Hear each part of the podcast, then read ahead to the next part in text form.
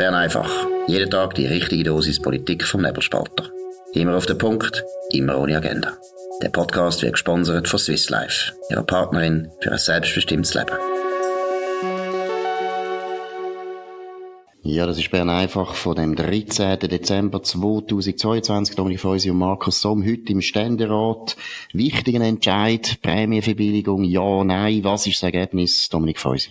Ja, es gibt da keine Hauruckübung. Man tut nicht irgendwelche zwei oder drei oder fünf oder 27 Milliarden da in ein Loch hineinschütten, wo man genau weiß, dass immer mehr Kosten entstehen, weil Fehlanreize sind und weil Leute einfach können immer mehr abrechnen. Nein, man hat das abgelehnt, ein riesiges Gezeter, mehrere Medienmitteilungen von Gewerkschaften, von der SP und so weiter, wo sagt, das ist eben die soziale Kälte, wo jetzt durchs Machtkartell von FDP und SVP ausgespielt wird. Ähm, aber letztlich entscheidend sind sie, dass die Mittelstände, die Mehrheit von denen das auch nicht will. Oder es ist also wirklich, ich finde es noch eine interessante Entwicklung. Wir haben jetzt die Mitte, wo zusammen mit der SP auf Symbolpolitik, natürlich, äh, oder teure Symbolpolitik ohne Problemlösung setzt. Und ähm, das ist noch verrückt. Das finde ich ein bisschen ein Angriff von dieser Mitte auf gewisse Grundart und Weise, wie man das Land regiert, wo plötzlich die Mitte anders sieht. Wobei ich muss es noch ein bisschen differenzieren. Du hast ja auch gesagt, ja. Mitte hätte eben im Ständerat anders gestimmt. Richtig. Es ist eigentlich eine unglaubliche Ohrfeige für den Parteipräsidenten Gerhard Pfister, der im Nationalrat eben die absolut problematische, absolut sinnlose Zusammenarbeit mit der SP und den Grünen in dieser Frage gemacht hat. Äh, meiner Meinung nach völlig falsch, völlig opportunistisch und er wird eigentlich jetzt abgestraft von den eigenen Ständeräten. Also es ist auch wieder typisch, es ist ein bisschen ähnlich wie letzte Woche. Oder? Die SP probiert immer, das Thema zu wechseln, wenn sie eigentlich am Verlieren sind. Wie sie einfach verloren haben, sie haben eine schlechte Politik gemacht. Sie setzen halt immer noch auf eine CVP, besser gesagt Mitte, wo einfach im Prinzip ihren Lackaff ist und einfach macht, was sie wollen. Das funktioniert offensichtlich nicht mehr im Ständerat nicht. Aber, Dominik, siehst es wahrscheinlich auch so, Gerhard Pfister, muss sich langsam ein bisschen überlegen, ist er überhaupt noch ein bürgerlicher Politiker oder in welche Richtung wird er eigentlich seine alte Partei führen? Soll sie einfach zum Wurmfortsatz werden vom Cedric Wermuth, Matthias Meyer, äh, unter, unter 40 Jahre alt. Also wenn man auf die Website geht von der Mitte, äh, dann steht dort äh, lustigerweise eben nicht mehr als Vornamenswechsel und das macht mich natürlich ein bisschen ja, misstrauisch. Es heißt immer noch, wir sind für den Zusammenhalt des Landes und wir sind äh, die bürgerliche Mitte. Jetzt ist, äh, finde ich einfach, äh, das sind so Lehrformeln, Zusammenhalt des Landes, haben wir jahrelang gehört unter Christoph Darbele und die Partei hat Wahl um Wahl ähm, verloren. Und ich muss schon sagen, man, man muss halt vielleicht den Präsident im Wort nehmen. Wenn er antreten ist, hat er eigentlich eine Wertepartei wählen konkret. Die Partei, die muss wieder ähm, sagen und für was sie steht und sie muss das machen. Und jetzt ist sie für entweder macht sie mit bei Linksgrün oder sie lanciert eigene Themen, mehr schlecht als recht, wo aber dann komisch inhaltsleer sind, also die Kostenbremsinitiative im Gesundheitswesen wo gut tönt, aber wo nie drin steht, was man dann gegen Kosten soll machen. Das ist ein Dilemma. Das ist das eine, oder? Und so, also das das inhaltliche Dilemma. Aber das zweite ist, wo sich der Gary Fischer auch langsam muss fragen, ist natürlich die taktischen Möglichkeiten von dieser Partei. Und äh, man muss es deutlich sagen, auch bei dieser Bundesratswahl letzte Woche Mitte hat eigentlich gar keine Rolle gespielt. Ich weiß gar nicht, was die, wie die überhaupt gestimmt haben. Äh, die Elisabeth Bohm-Schneider, wo aus meiner Sicht ein absoluter Coup war, aus Sicht der Bürgerlichen, das ist organisiert worden von der FDP. Die SVP hat nachher mitgemacht. Zuerst die SVP auch noch Zweifel gehabt. Die FDP hat das durchgezogen. Äh, muss man einmal deutlich sagen, Thierry Burkhardt eine riesen Leistung. Also das ist meiner Meinung nach eine Meisterleistung, was letzte Woche passiert ist. Ich glaube, ein freisinniger Präsident hat schon lang, lang nicht mehr ein taktisches Geschick beweisen, so wie der Thierry Burkhardt das letzte Woche gemacht hat. Und vom Gary Pfister, wo man ja immer für gemeint hat, dass er jetzt wirklich der absolute Supertaktiker vor dem Herrn. Ja, hören wir nicht mehr sehr viel. Er lehnt sich nur noch an die SPA, an die, an die, an die Babysozialistenpartei. Und äh, ich weiß nicht, ob das die richtige Richtung ist für die Mitte und ob das in den Wahlen sich je wird auszahlen. Also die Ständeräte von der Mitte haben grossmehrheitlich äh, Baum Schneider gewählt. Einige haben offenbar im ersten Jahrgang, äh, Jahrgang, Wahlgang, haben sie äh, Josic noch gewählt, aber dann Baum Schneider, auch so ein bisschen wegen dem Ländlichen und so weiter. Es ist die Eva Herzog, ist auch nicht angekommen. Aber du hast recht, oder? Es ist so ein bisschen ja, es hat ja noch die verzweifelte äh, Minderheit so aus, aus der Region gegeben, die das anders gesehen hat. Äh, und, und ein bisschen aus der, aus der Romandie hat man auch ein bisschen Stimmen noch für die Eva Herzog gemacht. Also man ist irgendwo durch schön verteilt gewesen, mhm. äh, wie immer. Aber das ist nicht, das hat keine Rolle gespielt. Ja, und dann hast du natürlich überhaupt kein Gewicht. Das ist ja genau das ja, Gleiche ja. bei der SP. Die SP hat sich auch nicht können entscheiden zwischen Bohm Schneider und äh, Eva Herzog. Es haben sich nämlich sehr viele Sozialdemokraten, nicht nur aus dem Welschland, für Bohm Schneider ausgesprochen und auch so gestimmt. Also die SP hat sich wahrscheinlich auch gespalten bei den eigenen Kandidaten, dann hast du einfach nichts mehr zu sagen, dann kannst du nichts bewegen mit einer grossen Fraktion. Eine grosse Fraktion muss etwa 80 Prozent, 85 Prozent von der Stimmen organisieren und auf eine Seite werfen, dann hat sie richtig grossen Einfluss. Terry Burkhardt ist kurz vor der Wahl in der Fraktion umgegangen und hat gesagt, wir wählen Bohm Schneider. Er hat es nicht so direkt gesagt, wie ich es jetzt sage, aber er hat es ganz deutlich gesagt, dass jeder gewusst hat, Bohm Schneider ist unsere Frau. Und bei, auch bei der SVP haben bis etwa 80 Prozent, über 80 Prozent haben auch Bohm Schneider gewählt. Deshalb ist sie gewählt worden. Weil zwei grosse Fraktionen sich eindeutig entschieden haben. Und das musst du machen, sonst hast du gar keine Chance.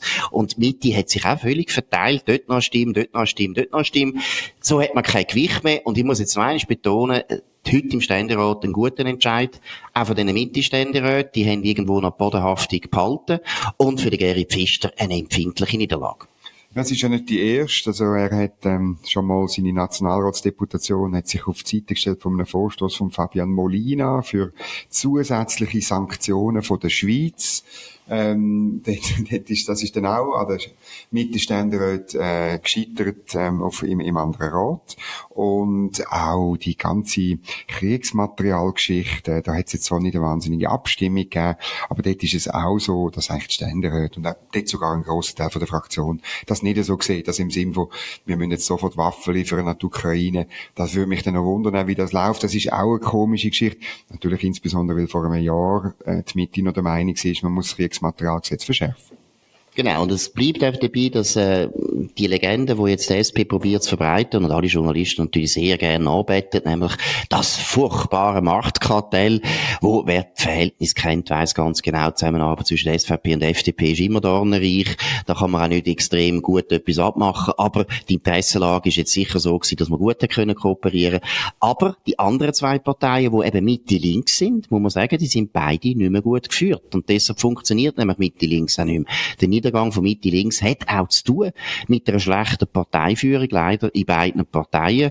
Und äh, nur noch ein kleines Beispiel, Illustration, wie das in der SP schief gelaufen ist. Wir haben aus sehr guter Quelle wissen wir, dass eigentlich Baumschneider eigentlich nicht hätte sollen Bundesrat werden. Nämlich die SP-Führung hat eigentlich gefunden, wir machen das eben, wir bringen einfach eine Welsche so ein bisschen für die Galerie, aber eigentlich hat man nicht wollen, dass sie gewinnt und man hat ihr sogar mitteilt, ja, sie wüsste dann schon, wenn der richtige Moment gekommen ist, um sich zurückzuziehen. Also es ist eben auch dort die Geschichte, die die SP jetzt probiert aufzutischen, ja, wir sind so stolz, dass wir so eine linke, eine ehemalige Trotzkistin jetzt im Bundesrat hineingebracht haben. Die Eva Herzog ist genauso links, also macht euch keine Illusionen. Nein, die Legende stimmt nicht, die SP-Führung Regierung hätte das eigentlich nicht wollen und hätte jetzt einen Entscheid oder einen Bundesrat, wo sie gar nicht hätte wollen. Gut, wir machen eine kurze Pause, weil wir müssen nochmal das Geschenkabo euch vorstellen. Genau, für die, die es noch nicht wissen und für alle anderen auch. Wir haben eine Geschenkabo-Aktion, wenn ihr auf nebelspalter.ch slash Geschenkabo geht, ich tu das unten dran verlinken, dann äh, kommt ihr an einen Ort, wo ihr könnt für euch selber oder für eure Liebsten ein Geschenkabo lösen, wo, und das ist speziell vom Markus Somm und mir, persönlich unterzeichnet werden. Wir tun auch einen Text äh, an. Heute habe ich äh, sicher 50 so Geschenkabo ausgefüllt, ganz herzige Texte ähm, für meinen Liebsten, für deine liberale Weiterbildung oder jemand hat auch geschrieben, äh, etwas zur NZZ, wo ich jetzt da nicht zitiere. Jemand andere hat geschrieben, hör auf, Watson zu lesen. Großartig. Wir schreiben also alles, äh, was, ähm, was ihr euch, uns mitteilt, tun wir dort an, alle Widmungen tun wir und tun sie Hand signieren und so machen. Nebelspalter.ch slash Geschenkabo. Genau. Und ich habe jetzt das wirklich auch angeschaut, die Handschriften, also beide Handschriften, meine sowieso, aber auch die von Dominik Feusi sind garantiert nicht lesbar. Also ihr müsst dann vielleicht die Leute, die euch beschenken, noch fragen, was sie eigentlich gemeint haben. Tut uns leid. Wir haben ein bisschen eigenwillige Handschriften. Wir sind von unseren Primarlehrer, Primarlehrerinnen nicht richtig gut äh, ausgebildet worden. Tut uns leid. Aber wir kommen zu einem anderen Thema, wo es auch ein bisschen um Kindergarten geht, nämlich um die ganzen Stromsparpläne, die aus dem Departement Guy Parmelin SVP, betonen SVP gekommen sind. Was ist da der Stand? Ja, ich find's, ich find's ein bisschen eine tragische Geschichte, oder? Der Guy Parmelin hat die Verordnungen ins Netz gestellt, also Vernehmlassung, ähm, gemacht, ähm, und das sind die Verordnungen, wer sozusagen muss was abstellen, wenn wir dann tatsächlich vielleicht eine Strommangellage haben, wo wir den Winter ja glücklicherweise, vermutlich möglicherweise nicht haben. Und eben, da, da steht, äh, stehen natürlich ganz lustige Sachen drin. Eben, Private müssen den Whirlpool abstellen und in der Hotel läuft er weiter. Äh, Sauna, ähm, wir müssen die Heime frieren, eben 19 Grad, glaub, nein, 20 Grad. Aber im, im, in Sauna im Hotel darf weiterlaufen. Dann geht's ums Abstellen von den Elektrofahrzeugen, oder die, die, jetzt hat man zwar in der ersten Fassung ist das noch drin gewesen, man hat es jetzt rausgenommen, aber über Generalklausel könnte der Bundesrat sagen, alle Elektroautos müssen stehen bleiben. Und und es ist lustig, das wird jetzt wirklich zerpflückt von allen, von allen Seiten, sowohl von Grünen wie von der SVP macht einen Vergleich äh, zur DDR. Der FDP sagt, ja nein, ähm, äh, ihr habt jahrelang habt ihr nichts gemacht, oder? Und jetzt kommen wir und, und wir müssen, und wenn, wenn wieder jedes Detail von unserem Leben vorschreiben, es kommen natürlich Erinnerungen an die Pandemie auf. Ähm, das ist schlimm und ich muss wirklich sagen, das Problem ist ein bisschen, der Guy Parmelin hat also, das ist ja, wie soll ich sagen, das ist die, die, die schlechte Seite von der Medaille, von der Energiepolitik, die aber von links-grün gemacht worden ist und er muss es jetzt ausbaden mit so wirklich höchst problematischen und absurden Vernehmlassungsvorlagen und ich würde wirklich sagen, ähm, jetzt müssen wir, jetzt muss man einen, einen Boxenstopp machen, halt, alles halt sichern. Und er muss zusammen mit dem Albert Rösti probieren, das irgendwie auf eine ganz neue Art zu drehen. Genau, und man muss ihn also da wirklich einmal kritisieren. Er muss einfach ein bisschen aufpassen, was seine Beamten da die ganze Zeit zusammenschustern. Ich finde auch, äh, der Martin Baltisser ist ja eigentlich sein engster Berater, ehemaliger Generalsekretär von der SVP, ganz ein erfahrener Mann, absolut politisch, ein intelligent, intelligenter Player. Ich weiß gar nicht, was der Martin Baltisser macht. Ist er in der Ferien? Oder hat er ein Sabbatical? Oder hat er ein Burnout? Was ist eigentlich los mit dem? Dass der solches Zeug zulässt, muss ehrlich sagen, gibt Barmel äh, besser auf deine eigenen Leute aufpassen. So viel ich weiß, aufpassen, hoffentlich stimmt das, aber ich glaube, verantwortlich für die Sparpläne ist ein Deutscher, ein deutscher Beamter. Es ist also eine Zumutung, dass man in einem Departement von Guy Barmann einen deutschen Beamten anstellt. Was brauchen wir deutsche Beamte? Vielleicht ist er sogar aus der DDR. Das wäre noch das Ironische, dass die SVP das kritisiert, dass DDR-Sparpläne und sie sind von einem ehemaligen DDR-Bürger gemacht worden. Ist jetzt eine bösartige Unterstellung. Es langt, dass ein Deutscher das macht, wie der ganze Obrigkeit, obrigkeitshörige Ton, wo in dem Sparplan ist, das passt nicht zu der Schweiz, passt nicht zu der Eidgenossenschaft. Es ist ein Wahnsinn, was der Guy Barmelin da vorgetischt hat. Äh, Note 1,1, knapp 1,1, Katastrophe, noch einmal zurück in die Arbeit, unglaublich. Ja, wir können gespannt sein, wie das dann überarbeitet wird. Und ich finde, also meine, wir, wir haben es ja positiv auch gewürdigt, als er im letzten Februar, noch vor der Ukraine-Invasion ähm, durch die russische Armee, wo er dort ähm, äh, gefordert hat, man müsse Gaskraftwerk bauen. Und das ist gut gewesen. Und ich finde wirklich, man muss auch das ins politische Waagschale werfen. Wenn man dann so komische Verordnungen erlässt, dann muss man wenigstens von links-grün ein Okay bekommen für grosse Gaskraftwerke, die uns durch den nächsten Winter führen. So, und jetzt haben wir noch ein anderes Thema, wo auch interessant ist und wo ein ähnliches Schlamassel ist und wo auch eine Obrigkeit ein bisschen ins, äh, wie soll ich sagen, ins Schwanken kommt. Es geht um die EU und es geht um den bekannten oder berühmt-berüchtigten Skandal um die Eva Keili. Äh, Dominik, was sind da die wichtigsten Einzelheiten? Ja, das ist eine Vizepräsidentin, eine von 14 Vizepräsidenten. Das ist grossartig. Also, beim Nebelspalter, äh, willst, willst du auch 14, 14, 14, 14 stellvertretende Chefredaktoren, genau. Nein, das ist wahnsinnig. Sie ist, ähm, äh, steht im Raum, dass sie bestochen worden ist. Äh, man hat sie suspendiert, man wird sie auch äh, vom Amt entfernen, immerhin. Man hat in ihrer Wohnung offenbar 600.000 Euro Bargeld gefunden. Das ist insofern äh, lustig, weil ja die EU am liebsten Bargeld würde verbieten. Es geht noch um... Sie weiss schon warum. Die EU weiss schon warum. Sie denkt an die eigenen Funktionäre. Genau. genau. Nein, und es sind noch vier, fünf andere Personen im Moment äh, im, im, im, äh, im Fokus. Ähm, die Parlamentspräsidentin hat gestern gesagt, dass man seit Wochen in Kontakt sind mit der belgischen Antikorruptionsbehörde. Jetzt weiss ich nicht, die belgische Behörde genau die richtige ist, aber immerhin, die haben jetzt zugeschlagen, man hat Büros ähm, äh, durchsucht, äh, Sachen beschlagnahmt und so weiter. Aber das Interessante ist, wie Ursula von der Leyen reagiert. Und das hat heute die NZZ äh, gebracht. Ähm, sie stellt es einfach so dar, als sei das ein Angriff auf Demokratie, auf die Werte der EU und sozusagen wie Katar, das Land, wo vermutlich äh, die, das Geld zahlt hat, die Korruption begangen hat, ist der große Bösewicht und Eva Kaili und alle die 27 Vizepräsidenten und überhaupt, wenn alles was auskommt, es sind alles nur Opfer. Ja, das ist ironisch. Ich finde es auch ironisch, dass ja die gleiche EU, soviel ich weiß, Ungarn die Finanzen hat gestrichen, weil äh, mit dem Hinweis, das finde ich gut, man kann ja man kann ja man kann ja Ungarn durchaus kritisieren für gewisse Sachen, wo ja wo rechtsstaatlich ein bisschen an, an der Grenze sind und äh, bin auch nicht so ein Fan von der revisionistischen Politik, die in Ungarn gemacht wird, wirklich nicht ein Fan, aber dass man sie nachher probiert äh, zu drangsalieren mit dieser Streichung. Und was ist das Thema? Warum? Wegen Korruption. Sie dürfen sich zu wenig gegen Korruption wenden, muss ich sagen. Brüssel, wo in Belgien ist, und du hast es richtig erwähnt, Belgien auch ein ehemaliges Habsburger Gebiet. Und ich darf meine Lieblingstheorie noch eine springen. Katholisch und Habsburgisch, das, ist Gift. Das ist Gift für den Staat. Das gibt immer Korruption. Durchaus sympathisch. Wir haben nichts gegen die Österreicher. Wir haben gern den, den Gulasch, den Gulasch Staat haben wir gern gehabt, aber trotzdem, es ist einfach etwas, wo ich weiß nicht warum, immer wieder kommt und Brüssel ist sicher auch eine Hauptstadt, wo,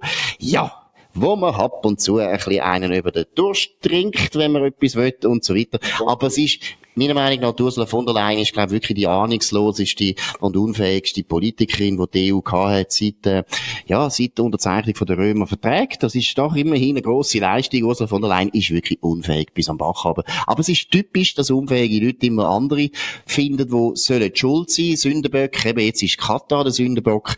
Dass es vielleicht in der EU relativ einfach ist, gewisse Leute zu bestechen, weil immer dort, wo Bigotterie so wahnsinnig verbreitet ist, oder wo man immer über das Gute und das Wahre und das Schöne tut predigen, dort ist sehr häufig eben der Sumpf sichtbar und das dunkelt mich jetzt auch. Ja, noch muss noch nachliefern. 1999 haben wir das alles schon mal erlebt. Du erinnerst dich sicher. Kommission Santerre ist über einen Korruptionsskandal Kate nicht ganz genau gleich, weil dort sind wirklich EU-Kommissare involviert gewesen.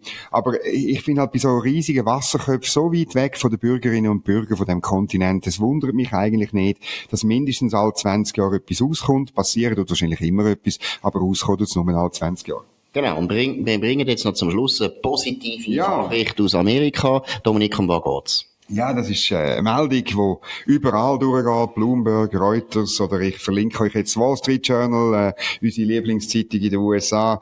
Äh, US to announce nuclear fusion energy breakthrough. Ähm, da geht es also um Kernfusion, um eine möglicherweise äh, fast unendliche Möglichkeit, Energie zu gewinnen. Man darf ja träumen. Ganz einfach wird's nicht. Aber man hat offensichtlich, ähm, und zwar äh, im experimentellen Bereich erst noch, oder, hat man wirklich äh, einen Durchbruch erzielt, der könnte dazu führen, dass man äh, vielleicht schneller, als gewisse Leute lieb ist, ähm, auf Kernfusion könnte setzen. Das wäre vor allem äh, eine Katastrophe für die Steinzeitpartei, die Grünen, weil ähm, also die tun wahrscheinlich jetzt schon Kernfusion Nein Danke Kleber tun die wahrscheinlich schon drucken, weil auch das natürlich von ihnen muss abgelehnt werden, weil es das in der Steinzeit noch nicht gegeben hat. Absolut. Und ich würde nur darauf hinweisen, dass Kernfusion ein Thema ist, das in Europa schon lange ein Thema ist. Und da hat man eigentlich auch vielversprechende Anstrengungen äh, gehabt. Und teilweise sind sie ja wieder blockiert worden politisch, aber es kommt, dass es wäre natürlich ein unglaublicher Durchbruch, wenn man das Wendli würde schaffen, weil meiner Meinung nach ist es ganz klar, wenn man die fossilen Brennstoffe, ich betone, 80 Prozent von unserem ganzen Energiebedarf ist heute fossile Brennstoff, das kann man nicht in einer Nacht ersetzen. Man kann es auch nicht in 10 Jahren, auch nicht in 20 Jahren, auch nicht in 30 Jahren. Man muss nämlich einmal überlegen, dass sie da gewisse ökonomische Gedanken dahinter, alle die riesen Anlagen, die wir da haben, die müssen wir ja dann alle abschreiben, die kann man nicht innerhalb kürzester Zeit einfach sagen, die sind jetzt wertlos, das sind unendliche Verluste. Nein, Kernenergie wäre sicher die einzige bis jetzt valable Alternative, wo man sich könnte vorstellen, auf lange Sicht, und ich rede jetzt hier auch etwa von 100 Jahren, könnte Kernenergie fossile Brennstoffe vielleicht ablösen. Also, sehr gute Nachricht. Gut, das ist es gewesen. Bern einfach von dem 13. Dezember 2022. Dominik Feusi und Markus Somm. Auf nebelspalter.ch. Ihr könnt uns hier abonnieren, aber natürlich auf Spotify oder Pod, äh, auf Apple Podcasts und so weiter. Tönt uns weiterempfehlen, würde uns freuen. Tönt uns vor allem hoch bewerten, das würde uns auch freuen. Und wir hören uns morgen wieder auf dem gleichen Kanal zur gleichen Zeit. Und heute sagen wir einen guten Abend. Das war Bern einfach, immer auf den Punkt, immer ohne Agenda. Gesponsert von Swiss Life, ihrer Partnerin für ein selbstbestimmtes Leben.